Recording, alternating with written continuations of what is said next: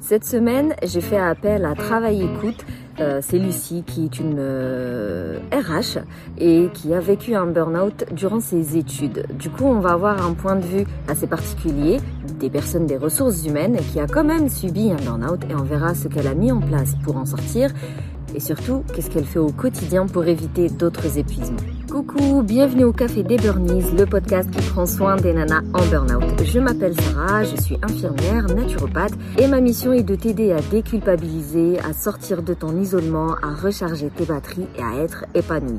Chaque semaine, que ce soit en solo ou avec une nana inspirante, on parlera dévalorisation, échec, burn-out, désespoir, dépression, mais aussi résilience, espoir, reconversion, réussite et surtout trichothérapie. Et pour aller plus loin, pour faire le point sur ta situation, voir ce que tu peux mettre en place pour recharger tes batteries, retrouver ton peps, ta sérénité, euh, réduire ta charge mentale et puis euh, être la personne que tu as envie d'être et avoir un quotidien sain et serein, agréable à vivre, voire même euh, découvrir ta voie professionnelle si tu es en, en plein doute, je te recommande de réserver ta séance diagnostique. C'est un appel offert de 30 minutes. On prendra le temps de discuter, de faire connaissance et puis je vais voir si je peux t'aider. Si c'est le cas, je te propose mes solutions. Sinon, je t'orienterai vers ce qui me semble le plus pertinent pour toi. Maintenant, détends les épaules, cohérence cardiaque et profite pleinement de cet épisode. Bonjour Lucie, comment ça va? Salut, ça va et toi? Tranquillou. Bah, je suis très ravie euh, de t'accueillir dans le café des Burnies. Bah, Vas-y, si tu peux du coup commencer par te présenter et puis nous en dire un peu plus euh, sur ce fameux épuisement professionnel que tu as vécu.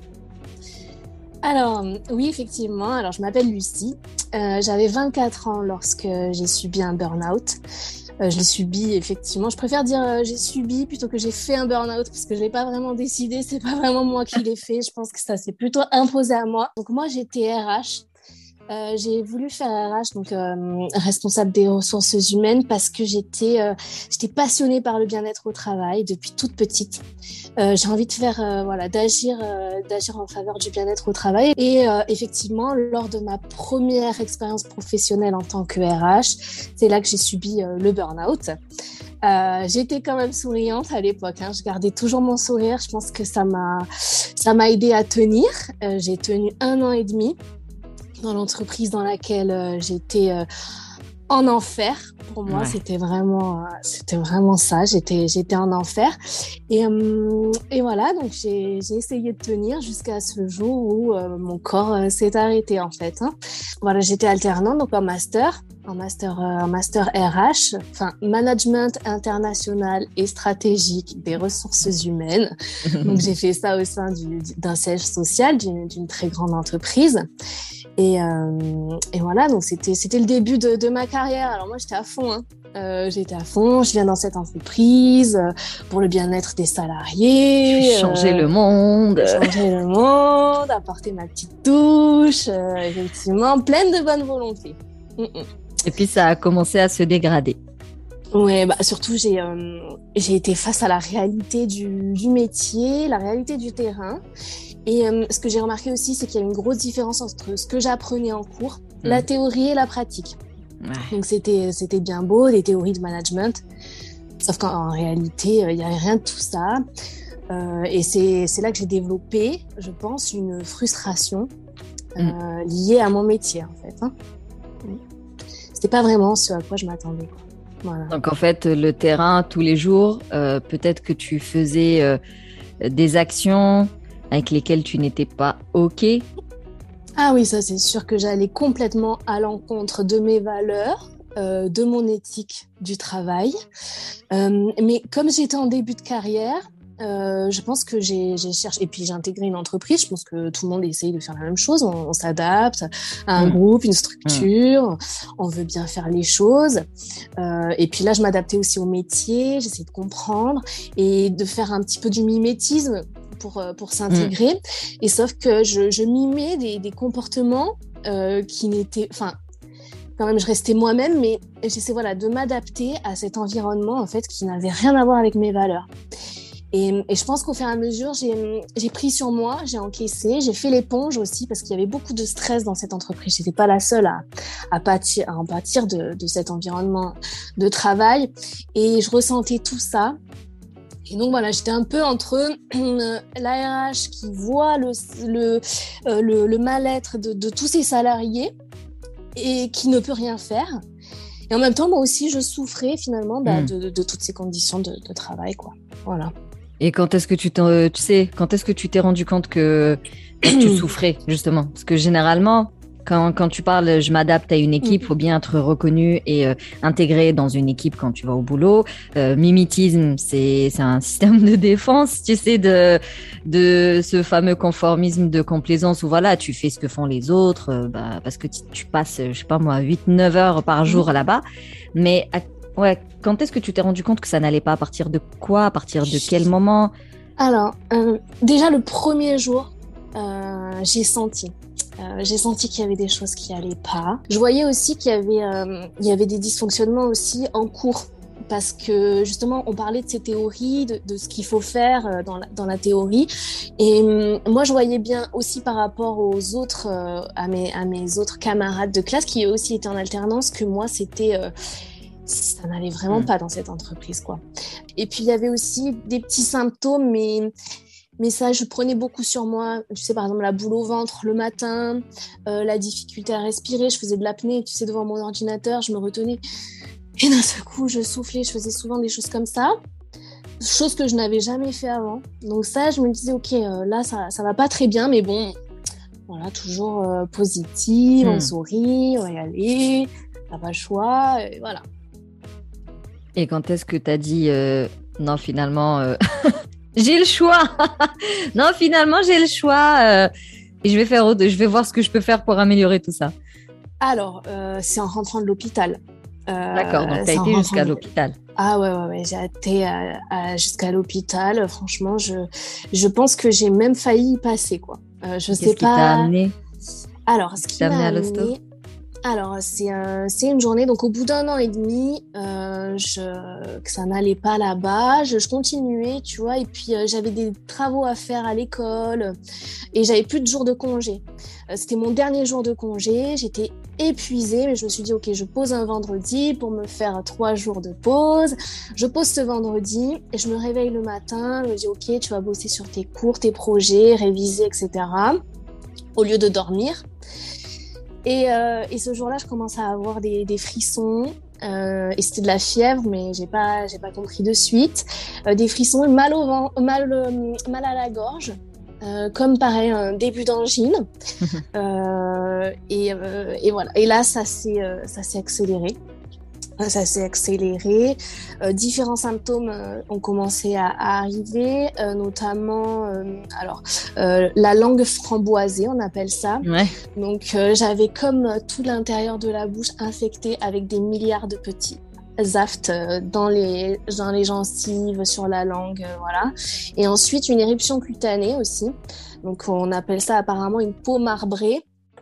Donc voilà. Et moi j'ai alors moi aujourd'hui, je, je, mets ça sur le compte de, du, du, psychosomatique. Je pense que j'ai gardé euh, trop de choses, que j'ai eu du mal à avaler, j'ai gardé en moi, j'ai pas suffisamment parlé, ce qui fait que ça s'est infecté. Euh, pour ma peau, pareil. Euh, pour moi, c'est comme une allergie à cet environnement. J'ai vraiment été irritée et vraiment fait une allergie.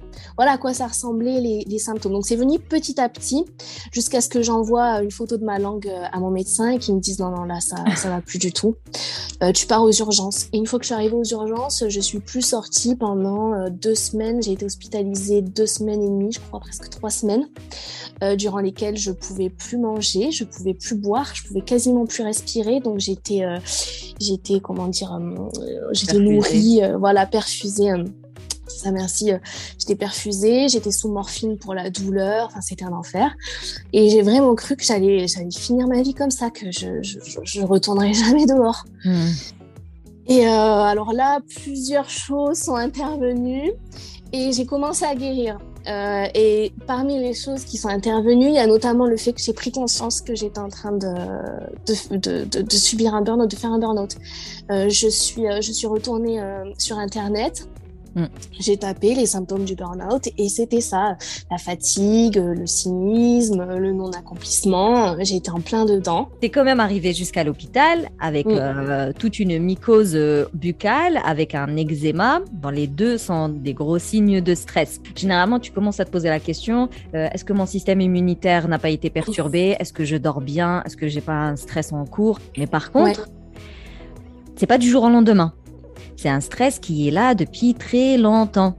Donc en fait, toi, pendant plusieurs semaines, tu me dis un an et demi, donc c'est quand même un an et demi. Finalement, pendant un an et demi, tu étais en stress chronique, tu étais ce qu'on appellerait du burn-in, tu sais, la fameuse phase de résistance où tu te suradaptes à ton état de fatigue et de stress, mais tu ne le savais pas forcément. Est-ce que tu avais quand même consulté pendant ce un an et demi non, mais je savais que j'étais fatiguée. Et en plus, euh, ce qui est fou, c'est que tu vois, c'est un peu, euh, je veux dire, euh, les cordonniers et plus mal chaussés. C'était ma, ma, passion, le bien-être au travail. Donc, je, je connaissais tout ça. J'ai vu des personnes de mon entourage stresser, avoir des problèmes physiques. Mais comment te dire, pour moi, c'était pas possible. J'ai essayé d'en parler, donc j'en ai parlé à la médecine du travail. Euh, notamment. Bon, alors elle, elle m'a confirmé qu'effectivement euh, c'était un environnement de travail. Elle m'a dit protège-toi. Euh, elle m'a donné, voilà, elle m'a dit fais attention. C'est vraiment, il y a des gens qui sont partis qui sont plus jamais revenus. voilà, elle m'a mis un peu en garde. Mais bon, sans plus quoi. Toi, est-ce que tu as mis en pratique ce qu'elle t'a dit?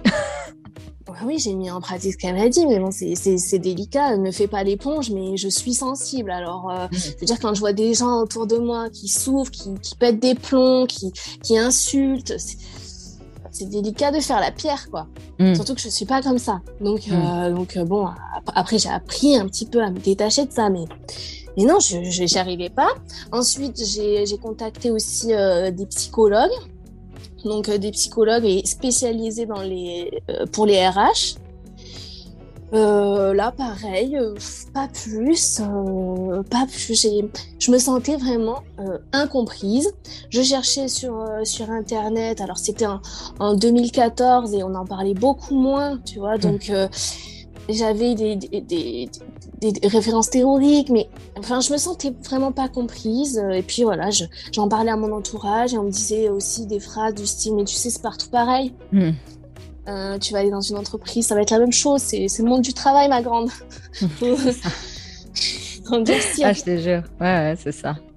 donc, euh, je, en fait, je, me prenais sur, je prenais sur moi. Je me disais, OK. Et c'est ça, ce que tu dis, c'est exactement ça. La suradaptation, c'est le coping en anglais. C'est un, c'est c'est ça qui m'a qui m'a tué de me suradapter euh, c'est ça qui m'a tué de me suradapter donc avant j'ai je pense que j'ai fait des j'ai lancé des, des alertes euh, mhm. mais effectivement et ça c'est un conseil que je donnerais aujourd'hui hein, de pas rester comme ça de pas rester seul de pas croire que c'est sa faute tu es censé développer ta confiance en toi, ton estime de toi-même et compagnie. Et non, de, quand tu vas au boulot, on te l'écrase du matin au soir. Et si en plus tu me dis j'ai été voir un médecin du travail, j'ai été voir un psychologue et que j'étais pas comprise, en fait, tu as fait euh, subi un burn-out au mauvais moment. Et encore, je pense que même aujourd'hui, il y a des gens qui sont pas sensibles. Mais il est vrai qu'en 2014, euh, c'était pas du tout pris au sérieux. On commence tout juste à mettre en place des choses dans l'entreprise pour prévenir le burn-out et euh, on commence tout juste à être à l'écoute quand euh, un individu voilà dit euh, mon médecin a dit je suis en burn-out. Donc ouais, c'était pas la bonne période malheureusement. Parce qu'en fait même à ce jour, hein, j'ai aucun diagnostic, personne on met ça sur peut-être une maladie auto-immune, des choses comme ça mais euh, jamais personne ne m'a dit que c'était un burn-out et je sais pourquoi, parce que ça peut poser des problèmes pour les médecins de dire qu'effectivement c'est à cause de, de, mon employeur que j'ai failli crever, hein, j'ai failli mourir. Euh, pour euh, voilà. Donc euh, donc effectivement, alors voilà, les médecins, donc j'allais de, de, diagnostic en diagnostic, on m'a donné plein de maladies différentes, mais personne ne savait parce que bah ça n'existe. Enfin, je veux dire, il n'y a pas une maladie. Pas une maladie hein. Ouais, voilà. Ils peuvent dire que voilà, euh, elle est en épuisement, elle est en surmenage, mais j'ai l'impression que ça remet toujours en question l'individu et sa capacité à faire face à son quotidien. Ça dit, on peut le lier au monde du travail, mais euh, pas au travail en lui-même ou pas euh, à l'entreprise. Moi, j'ai l'impression que la phrase, elle est tournée de façon est-ce que la personne qui, qui est épuisée comme si c'était encore de sa faute, tu vois. C'est genre toi qui n'as pas les compétences, toi qui n'as pas, tu peux pas gérer la pression. Euh... J'étais trop fragile, trop sensible, trop jeune, trop nana. Mm. Euh, non, non, et c'est pour ça que d'ailleurs je, je, je, rectifie et que je dis que j'ai subi un burn-out parce que je suis persuadée que si j'avais été dans une entreprise différente, euh, qui se serait servi de justement ma motivation à faire du bien-être au travail, etc., euh, bah, j'aurais pris une, une une tournure, enfin ma, carrière aurait pris une tournure différente, j'aurais pas, j'aurais pas frôlé la mort et j'en suis persuadée. Et cet environnement de travail, il était nocif et pas que pour moi. Alors oui, il y en a qui s'adaptaient très bien. Et encore, tu sais pas.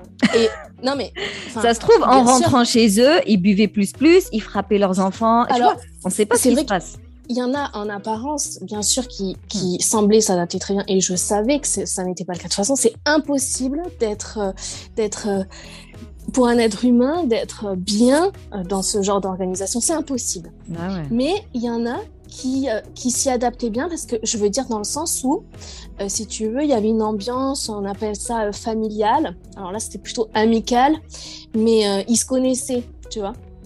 Donc ils avaient, voilà, leur leur style d'amitié, si tu veux, par exemple, basé un peu sur le clash, les pics. du coup, entre eux, ça fonctionnait plus facilement. Euh, tu vois que moi qui viens de l'extérieur et qui me fait clasher forcément je voilà donc c'est pour ça que je veux dire qu'il y en a qui s'adaptaient plus facilement parce qu'ils se connaissaient en dehors etc mais effectivement c'était vraiment pas sain c'était c'était hmm. extrêmement malsain même deux semaines à être alimenté hydraté autrement que par la bouche parce que c'était pas possible.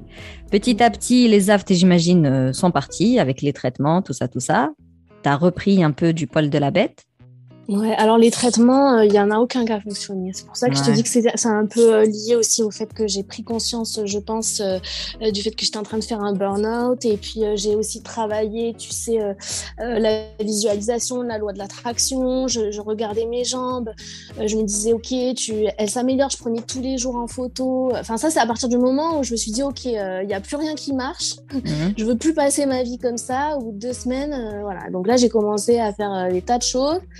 Euh, et voilà, prendre en photo, regarder l'amélioration. Je m'imaginais en train de manger un énorme burger, euh, en train de courir dehors. Je me disais, je vais sortir, je vais courir. Voilà, j'ai essayé de, de, faire des choses comme ça.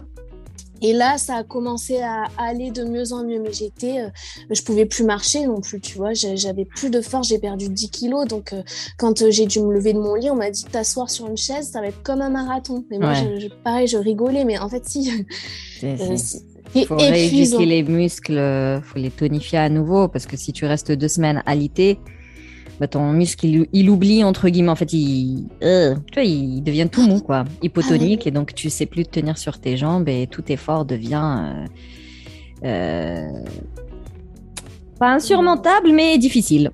Ah oui oui oui quand, quand quand je suis sortie j'ai voulu faire une petite vaisselle par exemple c'est impossible impossible de, de, rester debout à faire la. J'étais, euh, c'était épuisant. Les courses, euh, je pouvais pas tenir. J'étais obligée de m'asseoir aux barrières sur la caisse. Enfin, c'était pas possible. Non, non. non, j'étais vraiment, ça m'a, ouais, ça, ça, ça, a tué mon corps. Et, euh, et, voilà, donc il a fallu du temps pour, pour s'en remettre. Alors physiquement déjà, et puis aussi psychologiquement. Donc en tout, ça a pris. j'ai été absente presque trois mois.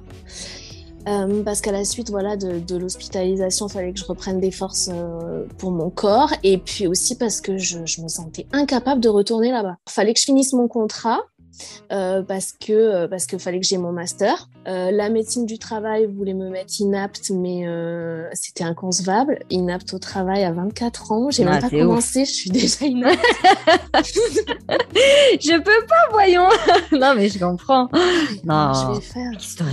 Le reste de ta vie, sans déconner. Ouais, non, c'est chaud. Et donc voilà, il m'a fallu un petit peu de temps pour m'occuper de moi. Et puis ensuite, juste avant de reprendre le travail, euh, j'avais deux semaines d'école durant lesquelles on devait partir au Vietnam pour un séminaire. On devait découvrir avec ma classe comment ça se passait le travail là-bas. Euh, les gens étaient heureux. Euh, j'ai vu des paysages magnifiques. Je me suis baignée dans l'océan Indien. Enfin, c'est des choses qui vraiment, j'ai vraiment pris du plaisir. J'ai vraiment pris goût à la vie. Et, et je pense que grâce à ça, et j'ai pu retourner au travail.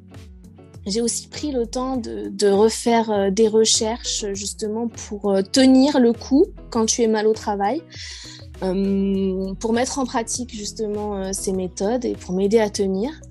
Et à partir de ce moment-là, j'ai pu retourner en enfer. Mais cette fois-ci, j'étais armée. Et du coup, c'était quoi tes armes justement? Ouais. C'est quoi les méthodes que tu mettais en place pour tenir jusqu'à la fin de, de ton master, enfin, en tout cas pour valider le master Ouais. Alors euh, la, la, plus importante, euh, je dirais, c'est que euh, un des éléments, en tout cas, qui m'a aidé, c'est de me concentrer uniquement sur ma tâche euh, sur les tâches que j'avais à faire, euh, les petites missions, comme je les appelais, qui n'étaient pas très intéressantes, en tout cas qui m'animaient pas beaucoup, mais je me concentrais sur elles. J'essayais de les faire le mieux possible, selon toujours mes valeurs, mon éthique, euh, voilà. Et j'essayais surtout d'arrêter de me euh, triturer l'esprit avec euh, la stratégie d'entreprise sur laquelle j'avais aucune prise. Hmm. C'est-à-dire que constamment je me disais mais, ils sont fous, ça tourne pas rond, mais pourquoi, mais pourquoi ils font pas ça? Et toutes ces questions, elles me fatiguaient, elles m'ont fatiguée. Et quand je suis allée là-bas, je me suis dit ok, euh, tu y vas, tu cherches même plus à être, euh, à te faire accepter aussi par euh, les autres, tu te mets dans ta bulle.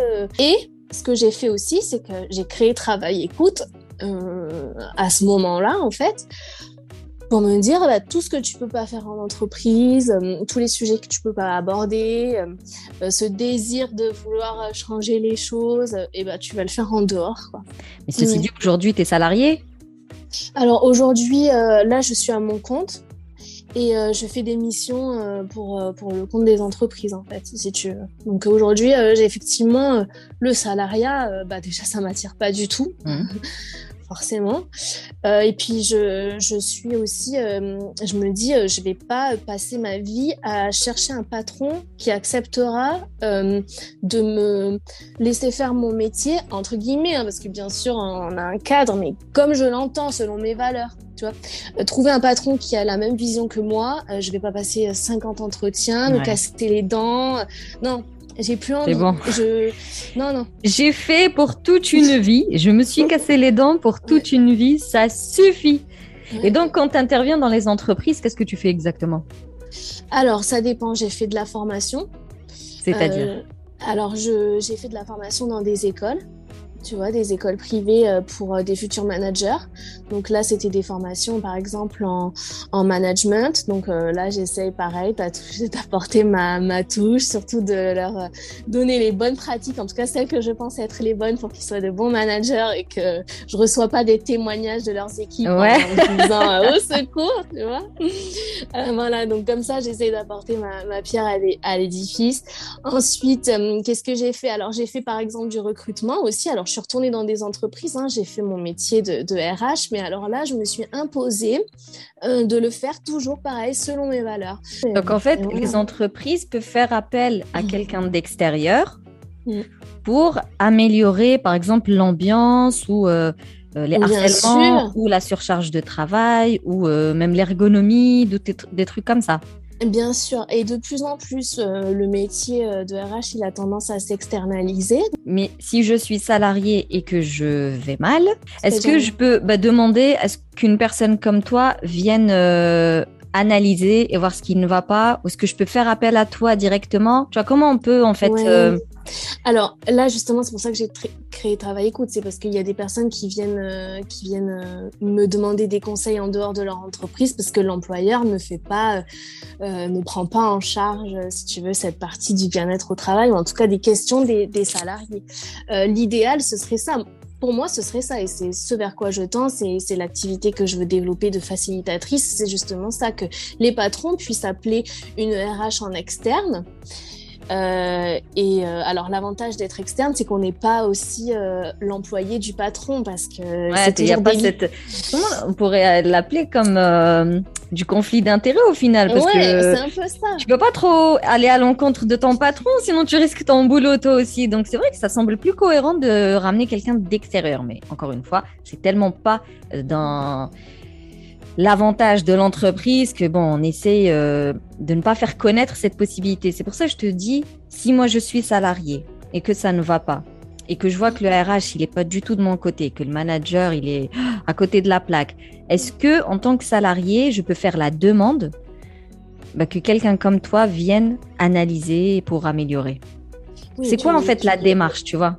Tu peux toujours faire la demande, effectivement. Alors, auprès des syndicats, par exemple, il y a des syndicats qui, euh, qui agissent pour mettre en place justement des systèmes. Alors, il y a des cellules d'écoute, il y a du coaching, il y a des choses qui peuvent être faites. Effectivement, euh, on peut agir en tant que salarié aussi dans sa boîte pour faire intervenir. Après, c'est vrai qu'ils aiment pas toujours, tu vois. ce- C'est comme les enquêtes euh, qualité de vie au travail euh, en interne, c'est toujours un peu, euh, voilà, un petit peu, euh, un petit peu touchy comme on dit, tu vois. Mais ça reste un- légal, tu vois. Je veux Ça dire, j'ai ce droit-là. Bien sûr, bien sûr, tu, tu, tu as tout, tu as peut-être pas tous les droits, mais tu as ce droit de, de demander est-ce qu'il y ait euh, ouais, une intervention. Après, euh, c'est généralement c'est pas quelque chose qu'on va faire. hein. Euh, si, si le patron euh, va décider que, que ses salariés doivent être bien euh, pour son activité, pour leur bien-être, pour la stratégie d'entreprise, euh, bah là tu peux y aller, lui faire des propositions, il sera Mm. ouvert.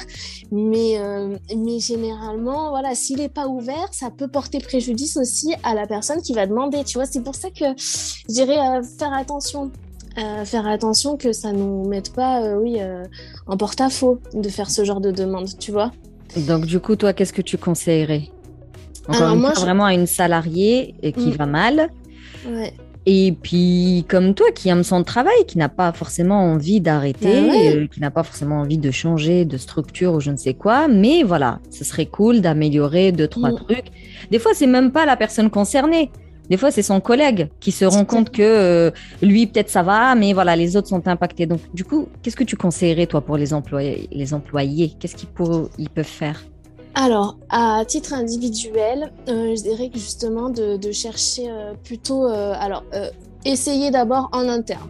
Donc, on voit autour de nous, on parle, tu sais, au manager, on parle au RH, on, on parle à la médecine du travail, au syndicat, si, voilà, si on a confiance, si on le sent. Parce que moi, par exemple, en tant que RH, j'allais pas parler au syndicat pour dire que ça allait pas, tu vois. Donc, euh, à voir aussi. Donc, déjà, essayer en interne. Si en interne, on voit qu'il n'y a aucune réceptivité, on s'acharne pas parce que si, si, si on le sent pas, c'est que euh, voilà l'ambiance, euh, l'atmosphère, l'environnement est pas enclin à écouter euh, ces problèmes, pas du tout sensible à ça. Donc ça pourrait même nous jouer des tours. Donc on teste. Si on voit que ça va pas, on fait attention. Là on va voir en externe. À l'externe, eh ben, il y a des personnes comme nous, comme toi, comme moi, des personnes qui sont sensibles à ces causes, qui connaissent euh, le problème vraiment, et euh, là qui pourront conseiller euh, plus individuellement. Tu vois. Euh, moi, je reçois des messages, voilà, avec des, des, des questions euh, techniques, des questions précises sur comment faire, quoi dire dans un message, un mail. Mm. Voilà, là, on va pouvoir aider. Donc ça, je dirais que ça, c'est à titre individuel. Mais ça m'arrange pas du tout de dire ça. hein. Dans mon idée, euh, c'est pas, c'est pas ce à quoi j'aspire. Hein. Dans, oui, dans, oui. Toi, dans tu mon préfères intervenir dans l'établissement pour euh, bah, améliorer en gros euh, la base du problème. Je veux dire, Ouais. si on règle les soucis à l'individuel, c'est cool pour l'individu euh, Mm. en question, mais c'est vrai qu'il y en aura plein d'autres en fait euh, qui vont subir la même chose. Donc, c'est plus malin d'aller revoir les fondements de l'entreprise pour éviter que des personnes ne doivent, enfin, se retrouvent à aller voir euh, des coachs et tout. On est bien d'accord. Ah oui, à la source, oui. Donc une personne, alors ce que je dirais, voilà, une personne, une salariée euh, qui a envie de euh, d'agir en faveur du bien-être au travail pour euh, un collègue ou pour elle-même, parler, euh, s'exprimer, demander de l'aide aussi, c'est très important. Maintenant, on, est, on commence à être nombreux sur le sujet, à s'être informés, à connaître euh, la chose. Donc, euh, donc euh, chercher sur Internet, voilà, on est, on est là. Et donc aujourd'hui, toi, c'est quoi tes routines, tu sais, pour éviter, euh, parce que je, je le dis, je suis beaucoup, j'accompagne beaucoup d'entrepreneurs et les gens croient que parce que tu es à ton compte, que tu es à l'abri d'un épuisement. Et je leur dis pas du tout. Je dirais même qu'il y a plus de risques de faire un burn-out en réalité quand on est à son compte. Donc, qu'est-ce que tu fais toi au quotidien pour éviter l'épuisement? En fait, je m'accorde, euh, je m'accorde du temps euh, et des moments euh, qui me font du bien, avec lesquels je récupère de l'énergie. Ça, c'est vraiment pour moi un point important. C'est que j'essaye de sentir qu'est-ce qui m'épuise et qu'est-ce qui me fait du bien euh, et ça, c'est une clé pour moi. Et quand je vois que j'ai fait des choses qui m'ont épuisé, parce qu'on fait pas toujours ce qu'on aime, parfois on est obligé de faire des choses, euh, voilà, qui, qui, nous fatiguent, qui nous plaisent pas. Et eh ben, je vais compenser. Je vais essayer de toujours équilibrer avec des choses qui me plaisent.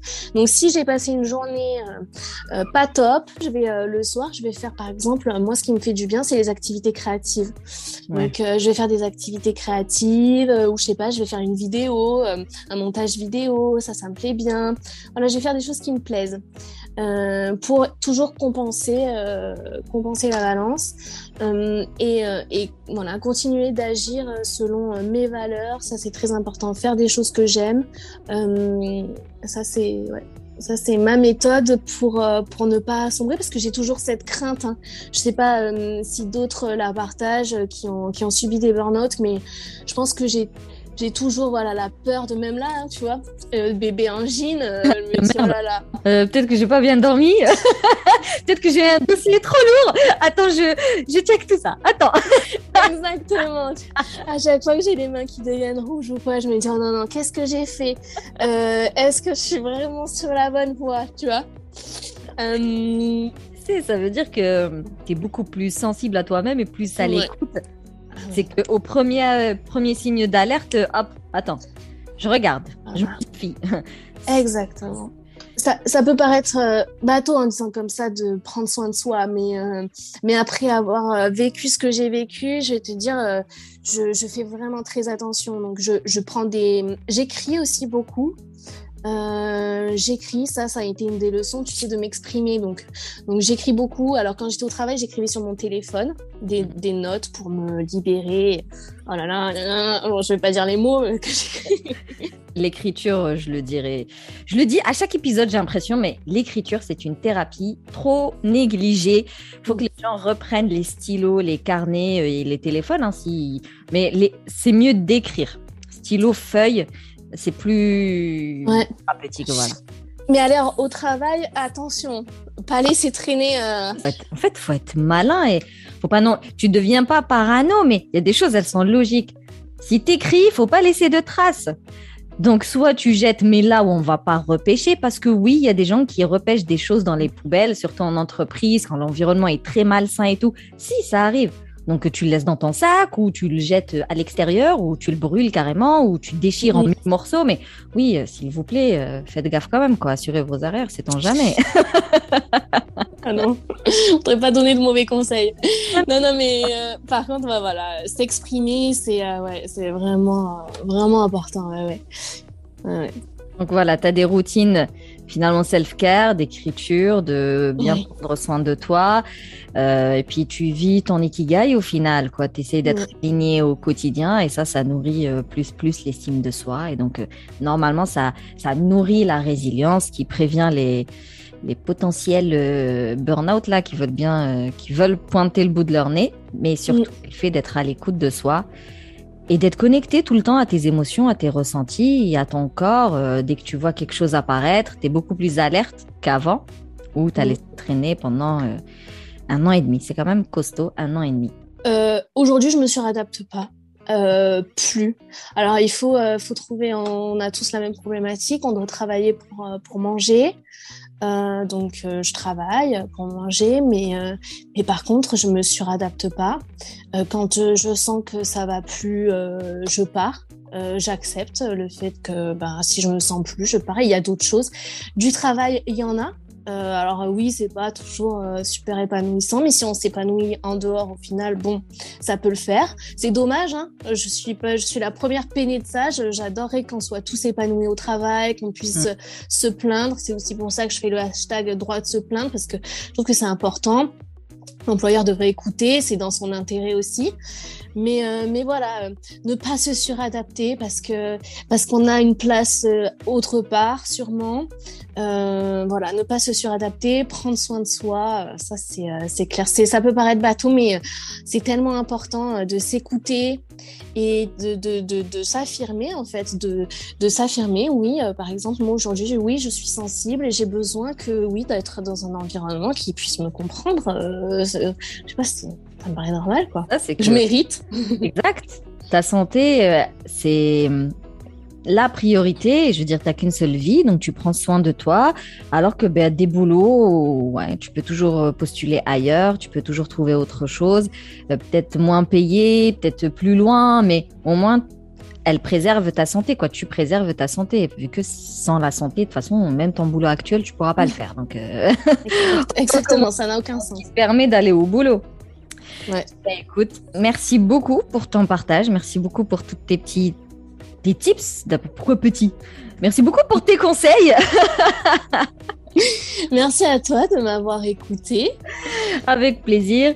Dans le descriptif, comme d'habitude, hein, je mets ton site internet, je mettrai ton compte Instagram aussi. Comme ça, si les gens veulent partager, ils pourront. Et puis voilà, s'ils veulent avoir des conseils plus techniques et tout, ils, savent, ils sauront euh, euh, vers qui s'orienter même si euh, l'idéal serait euh, euh, de, c'est de semer un peu la graine chez le cadre ou le manager. Hmm, pourrait peut-être avoir besoin d'un RH extérieur pour faire un audit, nanana, voilà. Semer cette idée petit à petit, ne pas être dans la, la confrontation, tu sais, dans je m'impose, mais vous vraiment être encore une fois malin. Tu vois, un peu comme l'histoire de écrire et brûler la page, la feuille.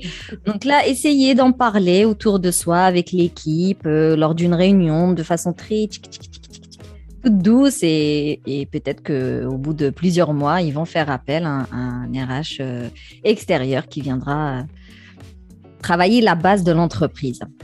Oui, je serais ravie d'apporter un petit peu de d'écoute, de, sourire, de positivité et, et pouvoir comprendre euh, bah, chaque partie, quoi, l'employeur, les salariés.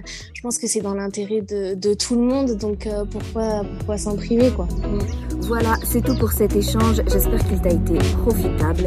Si tu as des questions, surtout viens vers nous et écris-nous. C'est le meilleur moyen pour nous de t'aider. Sinon, pour soutenir le Café des Burnies, tu peux me laisser un avis, je le lirai aux prochains épisodes. Tu peux me mettre 5 étoiles aussi sur la plateforme d'Apple Podcast. Ça permet de le rendre en fait euh, mieux référencé, donc plus accessible aux autres. Et tu peux tout à fait euh, le partager tout simplement à une personne qui pourrait en avoir besoin. Sinon, on se retrouve sur Instagram pour continuer à papoter. Et d'ici là, je te souhaite de booster ton feeling good.